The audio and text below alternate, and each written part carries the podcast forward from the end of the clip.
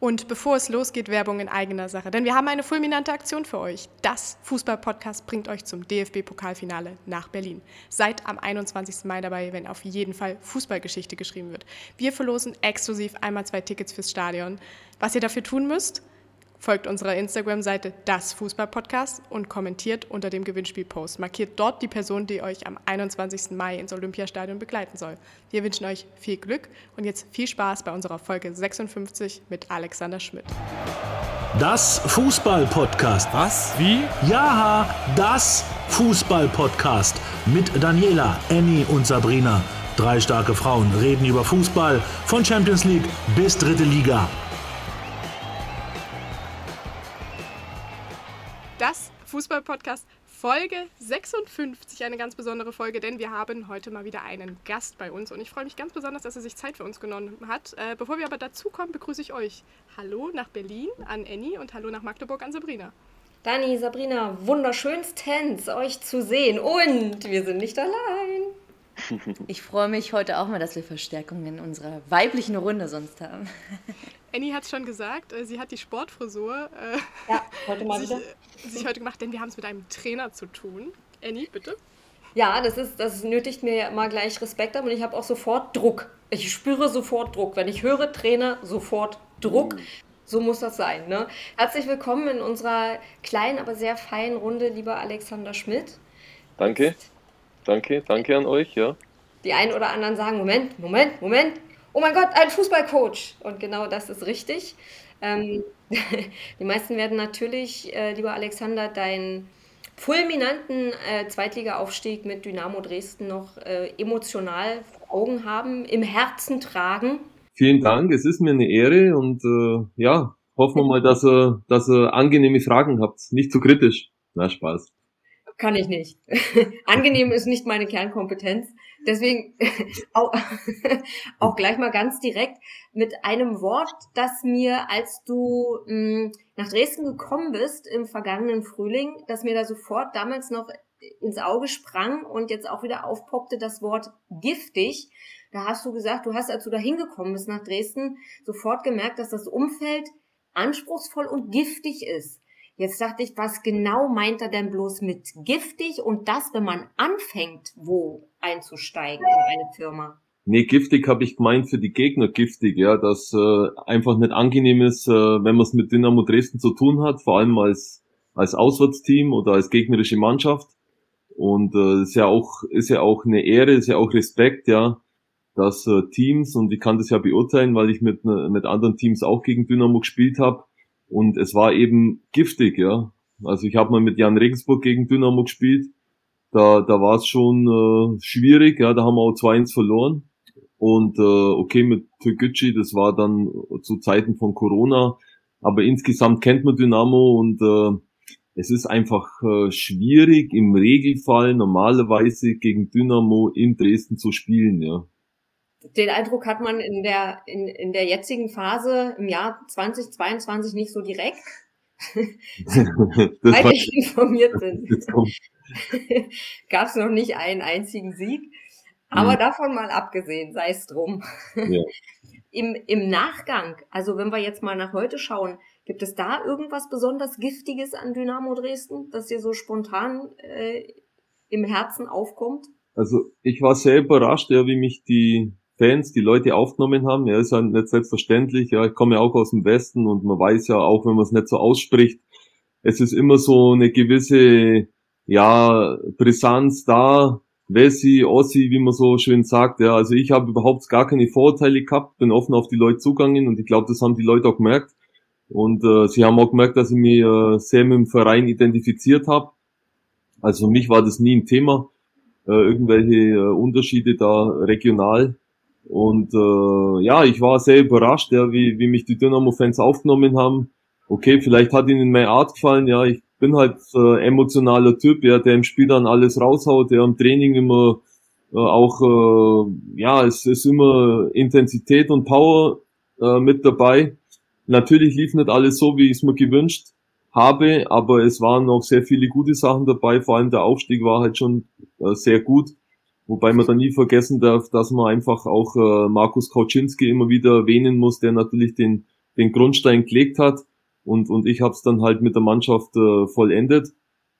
Aber insgesamt blicke ich auf äh, wirklich eine, eine sehr schöne Zeit äh, bei Dynamo zurück. Natürlich das Ende hätte ich mir jetzt anders vorgestellt. Hm, da gab es von meiner Seite auch äh, ein paar Kritikpunkte, ja, die habe ich ja schon mal angebracht. Und da rede ich auch nicht drum rum, ja, das müssen halt einige Leute auch verkraften können. Ja, die teilen ja auch anständig aus, was man so mitbekommt. Und äh, ja, das äh, zum Thema Dynamo. Also mit Samthandschuhen anfassen braucht man da niemanden ringsrum mehr, oder? Ja, ich meine, die Fans haben ja auch ein gutes Gespür, ja, die sehen ja auch, was Sache ist und ich habe es halt einfach schon öfters angesprochen, ja, äh, den Kritikpunkt, dass ich mir einfach äh, aufgrund der Vorrunde im Winter eine entsprechende Verstärkung erwartet hätte oder einfach am Anfang der Saison, als uns äh, Tim Knipping ausgefallen ist, ja, mit Tim Knipping war ich auch un, ungeschlagen als, als Trainer, ja, mir irgendwie hat, hat es super gepasst, ja, der Tim war dreimal in der Elf des Tages, als er gespielt hat in der zweiten Liga, dann hat er sich halt leider verletzt in Rostock und, und äh, aus meiner Sicht hätte man da sofort reagieren müssen, das äh, wurde abgelehnt, im Winter hätte man auch reagieren müssen, das wurde auch abgelehnt, beziehungsweise wurde einfach nicht so äh, verstärkt, wie ich mir das vorgestellt habe, es waren mehr oder weniger ähm, Verpflichtungen, ja, die, die kann, so kann Verpflichtungen, das kann gut gehen, aber war halt ähm, ja keine Garantie, dass gut geht. Und äh, ja, das Ergebnis ist ja dann bekannt, ja. Aber das habe ich schon mal gesagt und da wurde dann äh, natürlich auch von Seiten vom Sportdirektor natürlich auch kritisch zurückgeschlagen, aber mein Gott, das, das muss man verkraften. Ja, ich muss auch viel Kritik einstecken und, und die Kritik, äh, die habe ich angebracht und ja, die ist allgemein bekannt. Mhm.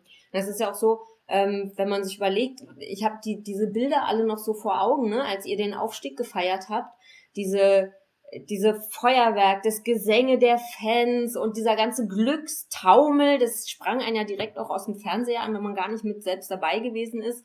Ähm, und dann war irgendwie plötzlich die Luft raus. In der zweiten Liga war irgendwie von diesem Aufstiegsrausch gar nicht mehr so, so richtig zu spüren.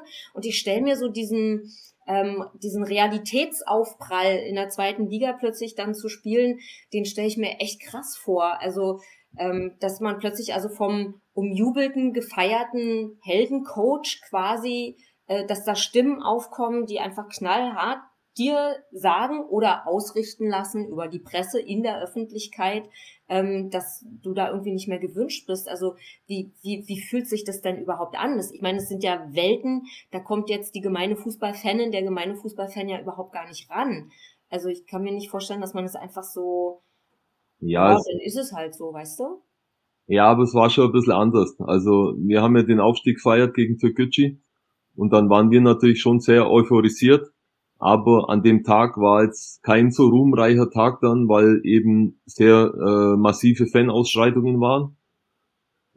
Und ähm, ja, da kann man dann auch nicht äh, jetzt drüber hinwegsehen und sagen, ja, es war alles super und alle haben super gefeiert. Nee, das waren richtig schwere Krawalle, wobei da im Nachhinein einfach immer gesagt habe, äh, als ich schon mit, mit der Mannschaft ans Stadion hingefahren bin, habe ich gedacht, ich bin irgendwo in einem Kriegsschauplatz, ja, weil es war nur Polizei, alles abgeriegelt ja, war für uns, ja, ich bin jetzt da, ich will jetzt da nicht einen Schlaumeier spielen, aber es war für uns einfach so ein bisschen komisch, weil in den anderen Stadien, äh, in Kaiserslautern bei 1860, ja, äh, waren die Fans auf der Straße, haben, haben den Bus äh, quasi so mehr oder weniger begleiten können ans Stadion hin. Und äh, bei uns war es so, dass alles abgeriegelt war, dass alles, äh, ja, wir haben keinen einzigen Fan gesehen, wir haben nur Polizei gesehen. Aber das ist ein subjektiver Eindruck, also da will ich jetzt nicht einen Schlaumeier spielen. Äh, auf jeden Fall war es halt, waren halt massive Ausschreitungen, dass das, die das Ganze getrübt haben, muss man ehrlich so sagen. Ähm, und dann ging's ging's los in der zweiten Liga und wir sind ja super gestartet. Ja. Es war jetzt nicht so, dass wir da zweite Liga und dann haben wir überhaupt nichts mehr äh, gewonnen, gerissen.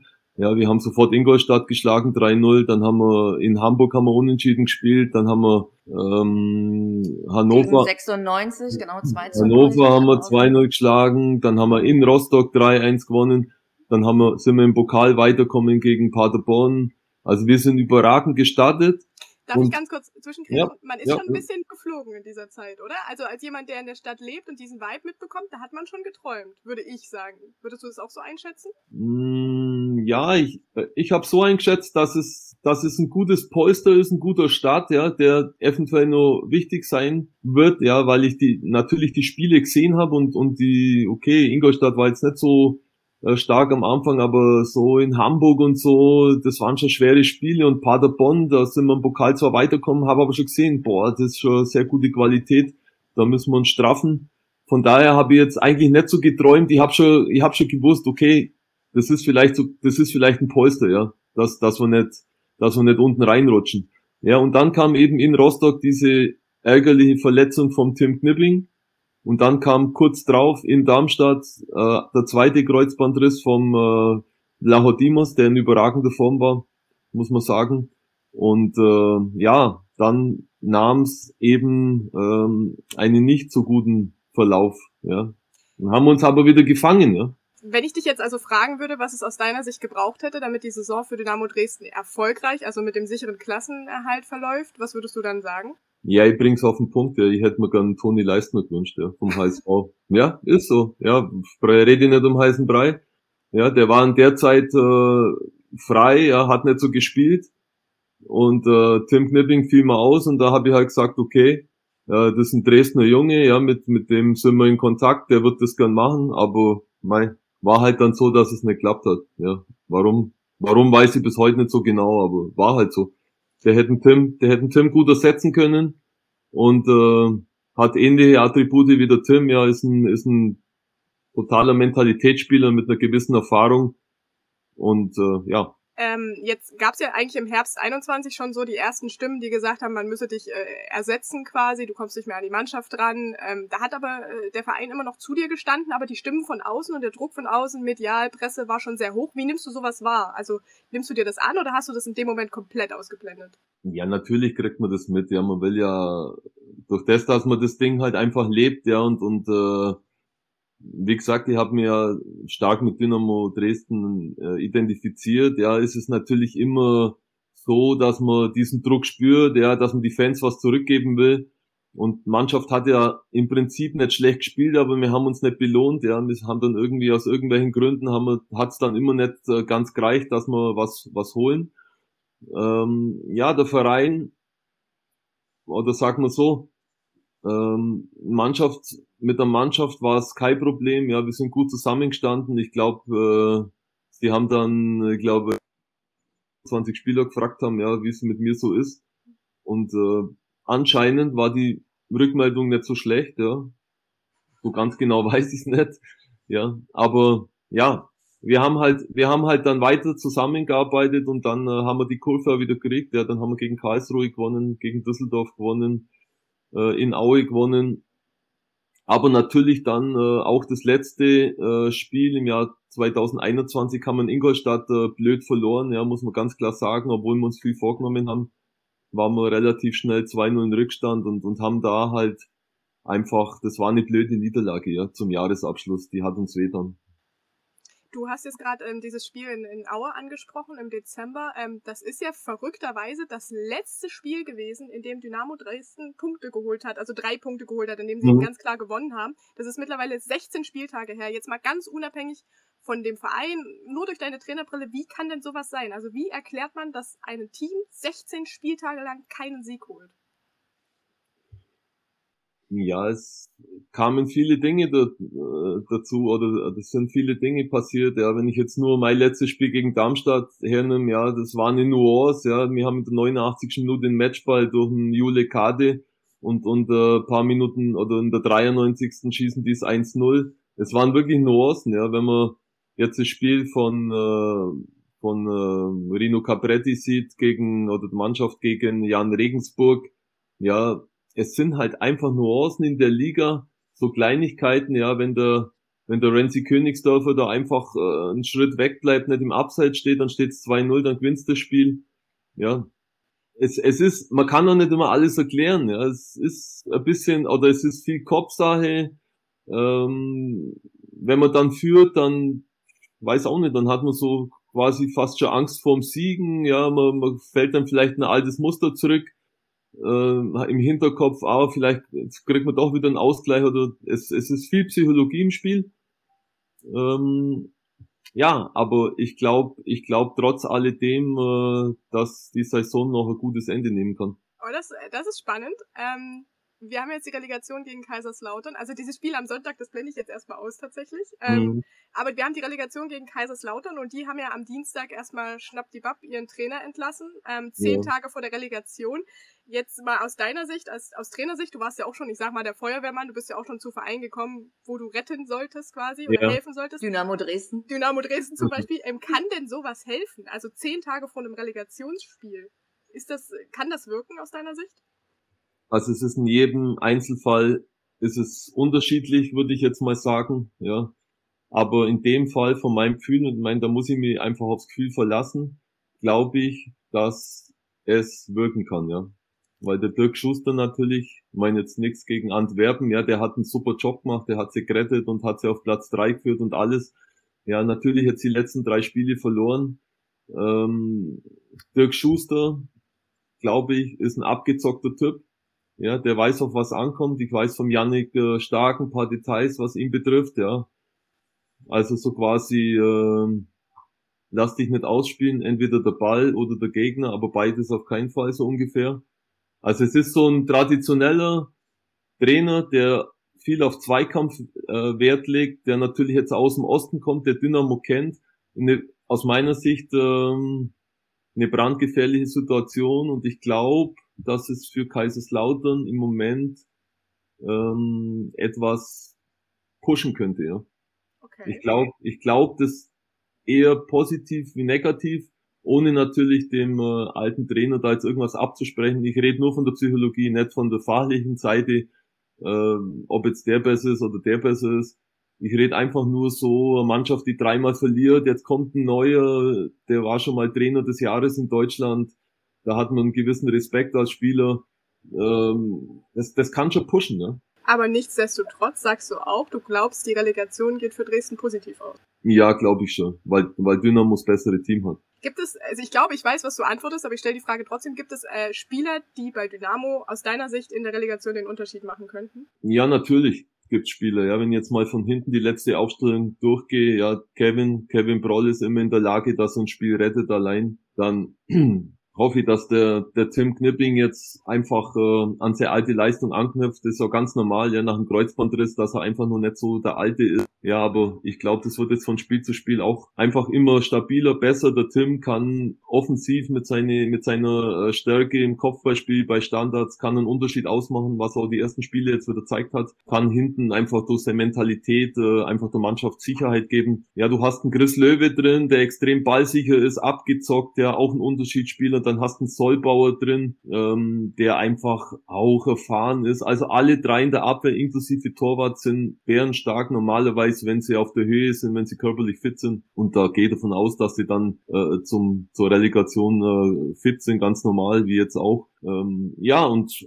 dann im Mittelfeld ist immer ein bisschen so hin und her. Das ist Trainer-Philosophie-Sache. Bei mir war der Yannick stark einfach so gesetzt und, und einfach aufgrund seiner Erfahrung, ja, da weiß ich jetzt nicht, da hat jetzt immer ein bisschen hin und her gewechselt. Akoto hat es jetzt super gemacht, ja, äh, spielt das sehr stabile Saison, war jetzt ein absoluter Aktivposten, ja, ich glaube, äh, er ist gesetzt und kann auch einen Unterschied ausmachen. Ja, und dann vorne natürlich Christoph Daferner mit seinen 13 Tore bisher, Lebensversicherung, Dynamo, äh, absoluter Mittelstürmer-Typ, der einen Unterschied ausmachen kann. Über den Flügel weiß ich nicht so genau. Ähm, Morris, was mit Morris Schröter ist, der immer sehr stark war. Andere Seite äh, spielt äh, Joe Belize, der natürlich äh, prädestiniert ist für solche Spiele, ja, weil er halt einfach äh, extremer Kämpfer ist und, und vorangeht. Ähm, Königsdörfer sehe ich gerade gut in Form. Also alles in allem, glaube ich, eine, eine Top-Abwehr. Und äh, vorne mit dem Rancy Königsdörfer, mit dem Daferner,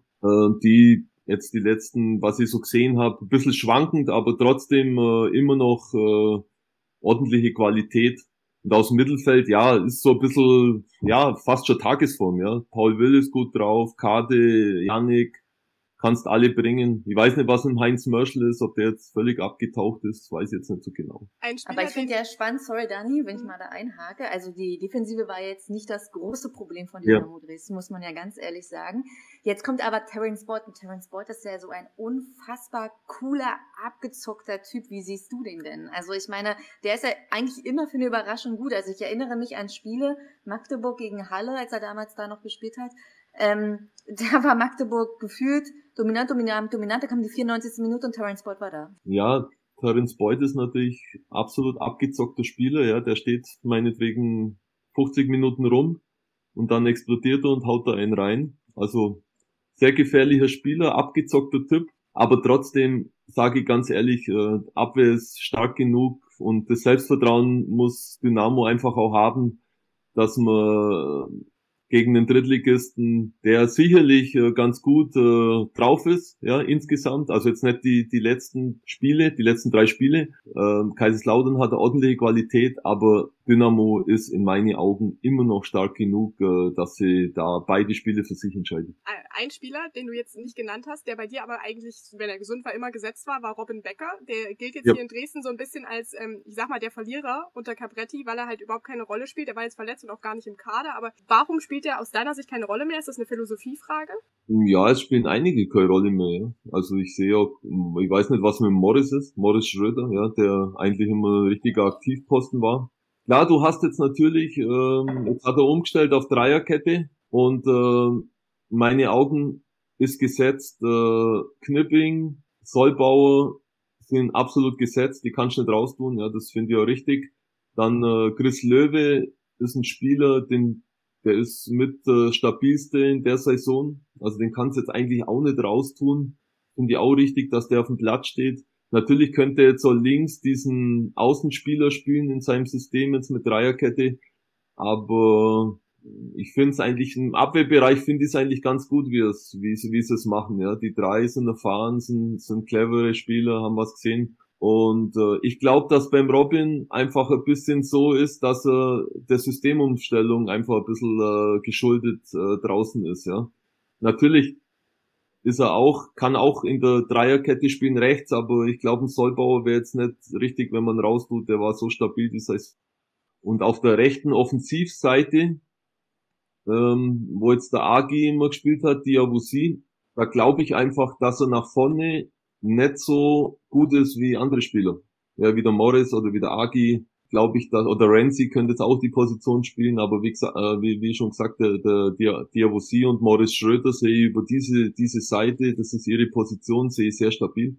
Also er ist ein bisschen Opfer, dass auf Dreierkette umgestellt worden ist ich finde es total beeindruckend. Du hast ja wirklich äh, die Formation, gut, du hast die Mannschaft trainiert, aber du hast so viele äh, Ideen und ähm, ja, Positionen und, und was man machen könnte im Kopf. Zeichnet dich das als Trainer aus oder was gibt's da noch, was dich als Trainer quasi beschreiben kann? Ja, als Trainer würde ich mich jetzt selber beschreiben, äh, Spiel gegen einen Ball, zum Beispiel hohes Anlaufen, Pressing, ja, wir haben die meisten Punkte haben wir geholt, wenn wir Gegner sehr hoch gepresst haben.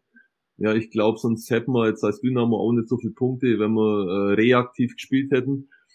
Und äh, hohe Intensität im Spiel. Ja, wir waren äh, nach äh, Heidenheim die zweitstärkste, äh, zweitlaufstärkste Mannschaft mit dem HSV. Auch was die Intensität äh, der Anzahl der Sprints betrifft, waren wir sehr stark. An dem hat's nicht gescheitert, ja. Ähm, meiner Meinung nach äh, hat uns einfach äh, neben Christoph da vorne mehr Qualität gefehlt. Ja, und das habe ich öfters angesprochen. Äh, klar hast du mit, mit dem Renzi Königsdörfer einen Spieler, der ist aufstrebend, der, aber er ist halt auch noch sehr jung und und äh, hat halt sehr schwankende Leistungen gehabt, vor allem in der Vorrunde. Ich finde, jetzt hat er sich ein bisschen stabilisiert im Spiel. Aber das war so das Ding, ja. Intensität, äh, Pressing, Zweikampfführung und ja, ein gutes, äh, eine gute, gute Organisation auf dem Platz, würde ich sagen, äh, das ist so mein Ding. Ja, wir sind ja schon beim Thema äh, Relegation. Da geht's dann entweder um den Klassenerhalt in der zweiten Liga oder äh, einen möglichen Abstieg für Dynamo Dresden in die dritte Liga. Daniela als Erzgebirge-Fan wird diesen Weg definitiv gehen. Äh, ich, als reden. Reporterin beim ersten FC Magdeburg werde quasi mit... Habe ich gerade richtig gehört. Ja, ich, ich, ich, pass auf, ich bin da groß geworden. Ah, okay. Weißt du, da wird man reingeboren. Das ist wie wenn man, ich glaube, wenn man in Dresden geboren wird, dann wird man auch als Dynamo-Fan geboren und ich bin halt im Erzgebirge geboren und dann wird man als Aue-Fan geboren. Und, äh, Kriegt die DNA zu Wismut Aue weiter. würden einzelne Akteure sagen, ja. Wie einzelne Akteure sagen würden, genau.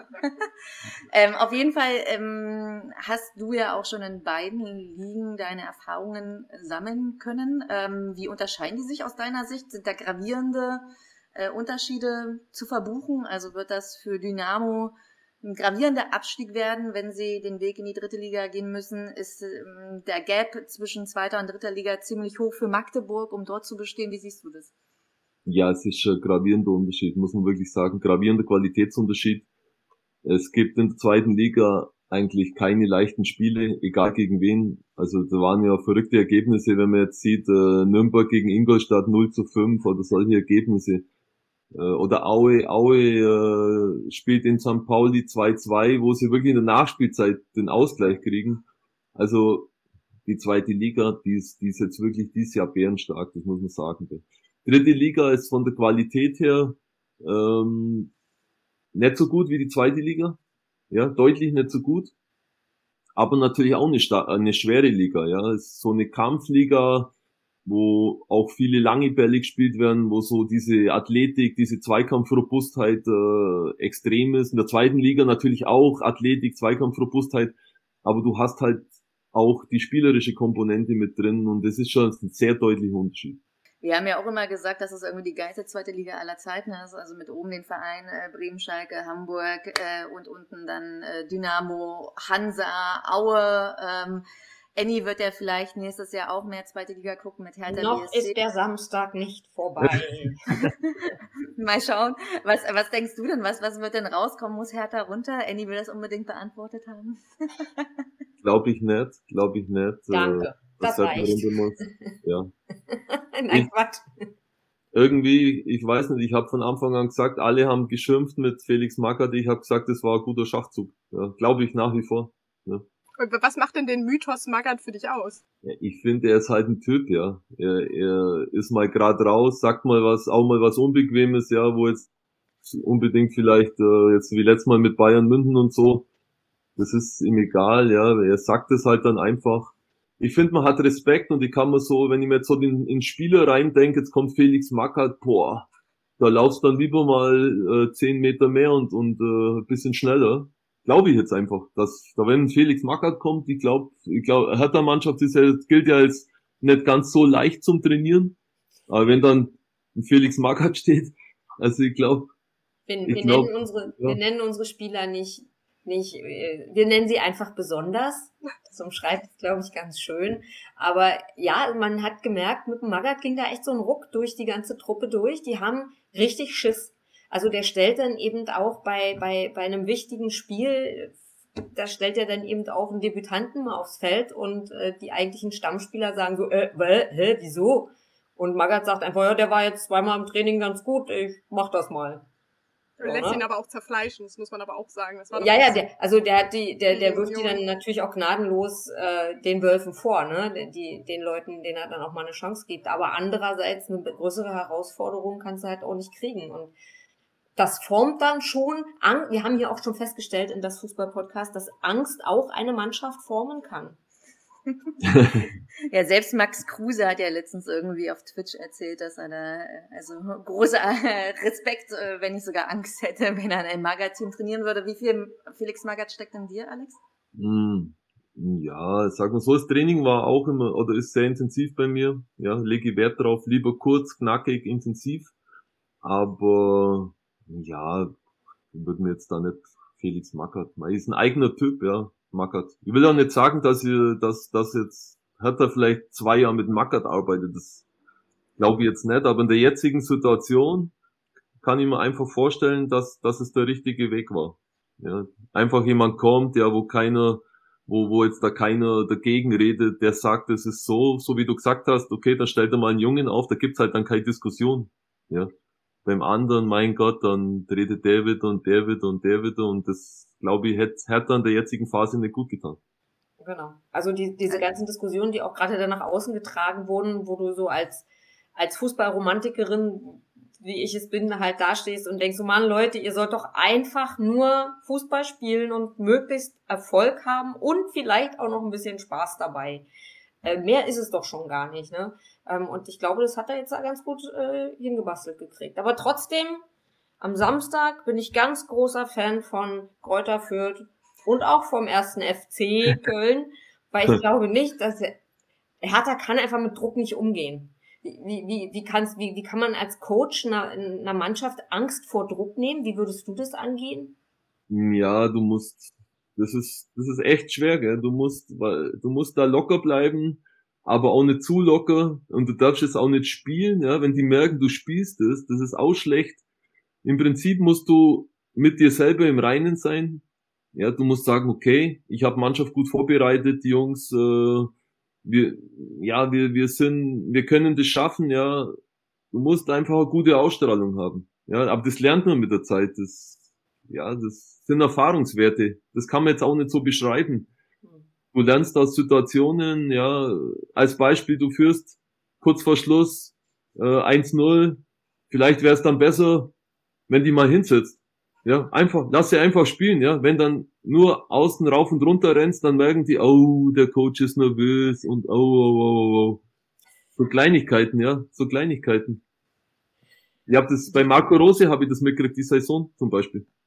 Wir hatten irgendeinem Spiel, das war in der Vorrunde, da, da war er außen ein bisschen zu hektisch und so. Und dann haben sie es eben vergeigt. Im nächsten Spiel hat er sie hingesetzt, außen. Da war wieder so eine ähnliche Situation. Da war er ganz ruhig und so, gell. Und ja, das merkt, die Jungs merken das, wenn du souverän bist als Trainer. Die merken, wenn, die merken alles. Die merken deinen Blick, deine Ausstrahlung, wenn du hektisch bist. Die merken alles. Die sind so feinfühlig. Da ist ja kein Wunder, dass die bei Hertha manchmal wie aufgescheuchte Hühner durch die Gegend eiern, weil sie einfach nur gucken, was der Coach macht. Egal wie er gerade heißt, aktuell in der Saison. Das heißt ja jetzt nicht, dass du nicht emotional sein kannst außen, ja. Aber wenn du immer so eine, was weiß ich, du bist jetzt eine, als Trainer so ein bisschen eine Schlaftablette, kann ja sein, gibt's ja so, Jungs, ja. Und wenn dann. Steht dir da vor? Nein, sag ich nicht. Aber wenn dann, wenn dann jetzt kurz vor Schluss führst dann und auf einmal bist total emotional und, und das passt halt dann nicht, ja. Wenn jetzt immer so ein bisschen emotional bist, dann ist es normal, dann sind's die Spieler gewohnt. Aber ja, du musst, ich finde, man sollte halt dann souverän sein und, und einfach die Jungs müssen sich an dir hochziehen können. Wie souverän findest du dann Mike Büskins? Ich meine, was der mit Schalke geschafft hat, ist ja unfassbar, oder? Ja, ist ein geiler Typ. Ich habe mit 1860 schon mal gespielt gegen Düsseldorf, als er noch Trainer war. Ähm, ist einfach ein, ein, ein super Typ und so. Ähm, aber halt auch eigens. Er sagt, er will nicht erst, er will nicht ganz vorne stehen. Ja, er will lieber so im zweiten, in der zweiten Reihe sein. Ja, er ist eigens. Ne? Aber halt total authentisch und halt Schalke und jeder weiß ja, der Mike, okay, äh, der ist Mr. Schalke und was der sagt, ist Gesetz und, und der ist souverän, ja, der, dem bringt doch nicht gleich was aus der Ruhe, wenn mal 50.000 pfeifen oder so. Der hat schon was gesehen, ja, gehört er zu diesen Eurofightern. Also der hat schon in Mailand im vollbesetzten San Siro gespielt und so.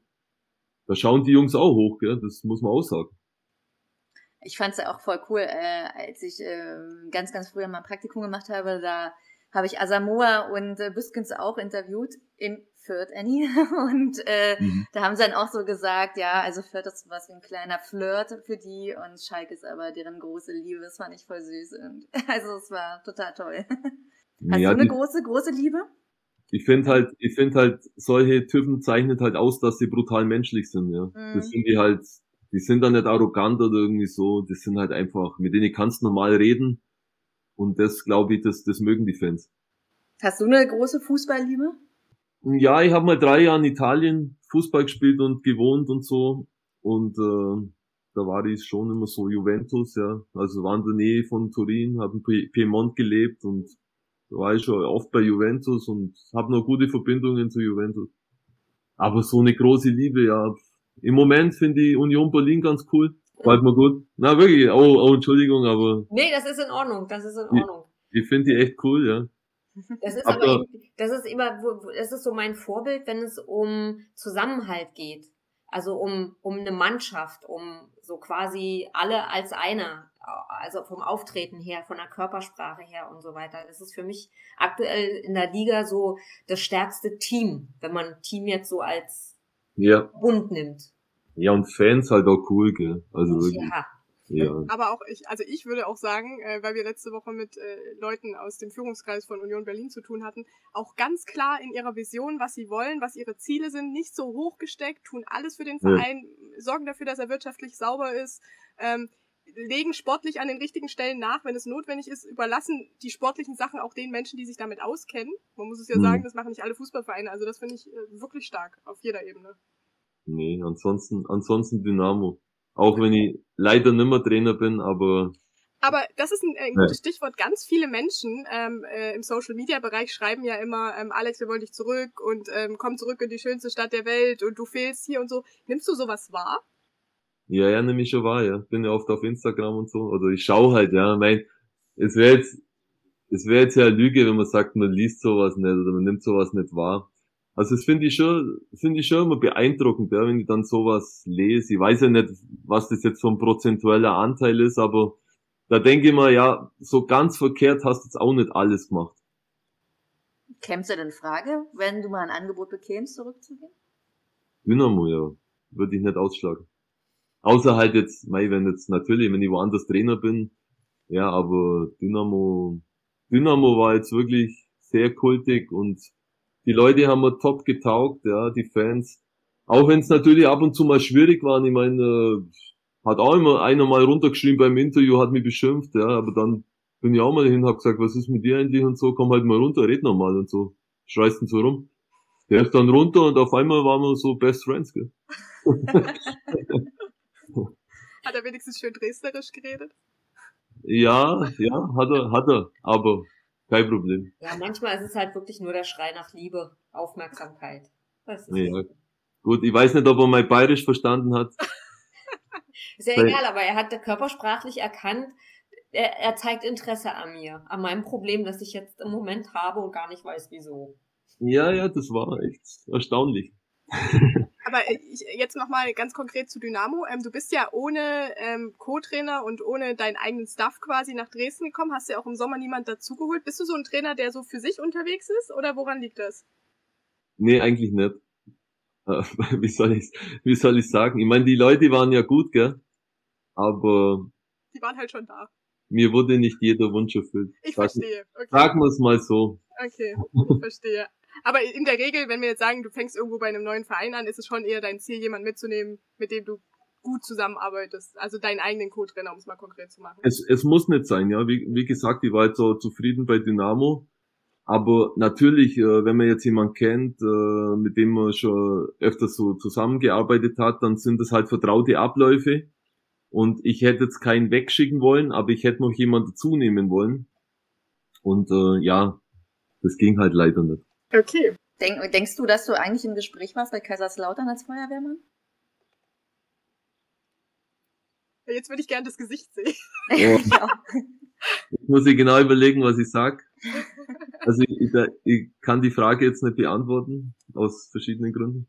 Ähm, hätte es aber nicht gemacht. Hättest du es nicht gemacht. Hätte ich nicht gemacht. Weil das irgendwie, ich bin, ab und zu bin ich halt einfach so, ja, dass, wenn, wenn ich nicht überzeugt bin, dann mache ich es nicht, ja. Ich hätte bei, bei Julian Nagelsmann hätte ich Co-Trainer machen sollen in Hoffenheim und hab's dann auch nicht gemacht, ja. Weil ich einfach, ich wollte, irgendwie war ich nicht so 100% überzeugt, ja. Nicht, weil ich nicht Co-Trainer beim Julian oder so, einfach der Weg, der Weg, äh, der Weg hat mir halt dann nicht gefallen, ja, so diese Co-Trainer-Schiene. Das habe ich zwei Jahre gemacht in der zweiten Liga und das wollte ich nicht mehr machen. Aber habe ich das vorhin richtig gelesen, dass du mal Trainer von Julian Nagelsmann warst? Ja, Trainer. Also ich habe ihn als Kind ähm, nach Augsburg geholt, in die so war Jugend. das, genau. Ja. Ja. und dann habe ich ihn mit nach München genommen, zu 1860. Und dann äh, war er verletzt, konnte nicht mehr spielen. Dann habe ich ihn zum Co-Trainer gemacht bei mir in der U17 Bundesliga damals. Ja. Und dann ging er seinen eigenen Weg. Findest du es schade, dass mit Bayern für ihn die Saison nichts mehr geworden ist, außer, naja, aus Bayern Sicht die lächerliche Schale? Ihr wisst, dass ich über zehn Jahre für die Blauen gearbeitet habe. Von Julian tut's mir leid, aber ich werde jetzt nicht sagen, für die Roten tut mir irgendwas leid. Dankeschön.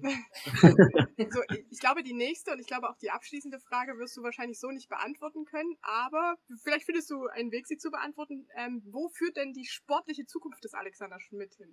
Ja, das ist im Fußball immer äh, schwer zu beantworten, jetzt sofort aus dem Stegreif, aber ja, ich bin motiviert und will auch nicht jedes Ding jetzt sofort annehmen. Ja, wenn ich nicht überzeugt bin, habe ich ja gesagt. Aber es war bisher immer so, es plätschert dann ab und zu so dahin, man hat den ein oder anderen Kontakt, aber wenn dann irgendwas kommt, wo man sagt, boah, das ist jetzt, das ist geil, dann ist man sofort Feuer und Flamme und so geht's mir dann auch. Und äh, ja, da muss ich jetzt eben noch ein bisschen Geduld haben. Das ist aber schon auch eine komfortable Lage, ne? Also zu sagen, ich muss jetzt nicht nehmen aus Gründen, sondern ich kann halt warten, bis es auch äh, mein Herz trifft. Ja, weil ich finde, sonst äh, kann ich einfach die Leistung nicht so abrufen, ja. Bei Dynamo war es wirklich so, da, da war sofort Feuer und Flamme. Ich glaube, das hat man dann auch gesehen, ja, so einfach dieser Start und diese Emotionen und alles. Und äh, so muss es halt einfach sein. Alles andere, finde ich, ist halbherzig und, und wäre nicht so gut, ja. Können die nicht. Da würde mir jetzt auch als Beispiel zum Beispiel Christian Tietz einfallen, der ja in äh, Essen gegangen ist, überragenden äh, Punkteschnitts und dann mhm. sechs Monate nichts hatte und dann in Magdeburg auftaucht und alles so. Die Fans, muss man ganz ehrlich sagen, damals, äh, Christian Tietz, was? Wie? Warum? Und ähm, das hat dann trotzdem irgendwie gefunkt und gematcht und äh, ja, jetzt steigt er auf in die zweite Liga. Also ich glaube, dieser Punkt, den du angesprochen hast, ist ja schon sehr, sehr wichtig. Andy Hauen, der, der hat ja wirklich einen super, super Job gemacht, gell? um nicht zu sagen, einen überragenden Job und so muss es sein, ja, das Herz muss dabei sein, also zumindest bei mir und, und äh, man muss sie, also ich identifiziere mich immer mit, mit dem Verein, so wie mit Dynamo hier. Und wenn das, wenn das nicht der Fall ist, dann macht es aus meiner Sicht da keinen Sinn. Das war ein sehr schönes Schlusswort. Also ich bin super happy, dass wir dich heute als Gast hatten und dass du uns quasi alle Fragen beantwortet hast. Vielen Dank von meiner Seite schon mal. Ja, bitte, bitte. Ihr müsst halt irgendein Bild reinschneiden, vielleicht so die 100 Falten rausretuschieren. ja, wir machen ja erstmal erstmal machen Ton fertig. aber, aber muss sagen, wirklich war ein sehr nettes Gespräch. Großes Lob. Vielleicht noch als Abschluss, wie findest du das denn, wenn so drei Frauen über Fußball reden? Ja, ich find's cool, ja, wirklich. Wirklich. Also, oft ist oft angenehmer, wie mit Männern über Fußball zu sprechen. ich finde, das, das ist das Schlusswort. Das, äh, das ist das perfekte Schlusswort. Danke an dich, Alex. Toi, toi, toi für alles, ähm, was in, in der Zukunft für dich ansteht. Und äh, wir gucken natürlich äh, ja auf den letzten Spieltag und sprechen nächste Woche darüber und dann auch über den Pokal und dann über die Relegation. Also wir haben noch einiges vor uns. Vielen Dank an euch fürs Zuhören und bis nächste Woche bei dann Folge 57 von Das Fußball Podcast. Tschüss zusammen. Das Fußball-Podcast. Na, jetzt verstanden. Daniela, Annie, Sabrina. Die coolsten Frauen im europäischen Fußball. Eine neue Folge immer donnerstags. Folgt uns bei Instagram. Das Fußball-Podcast.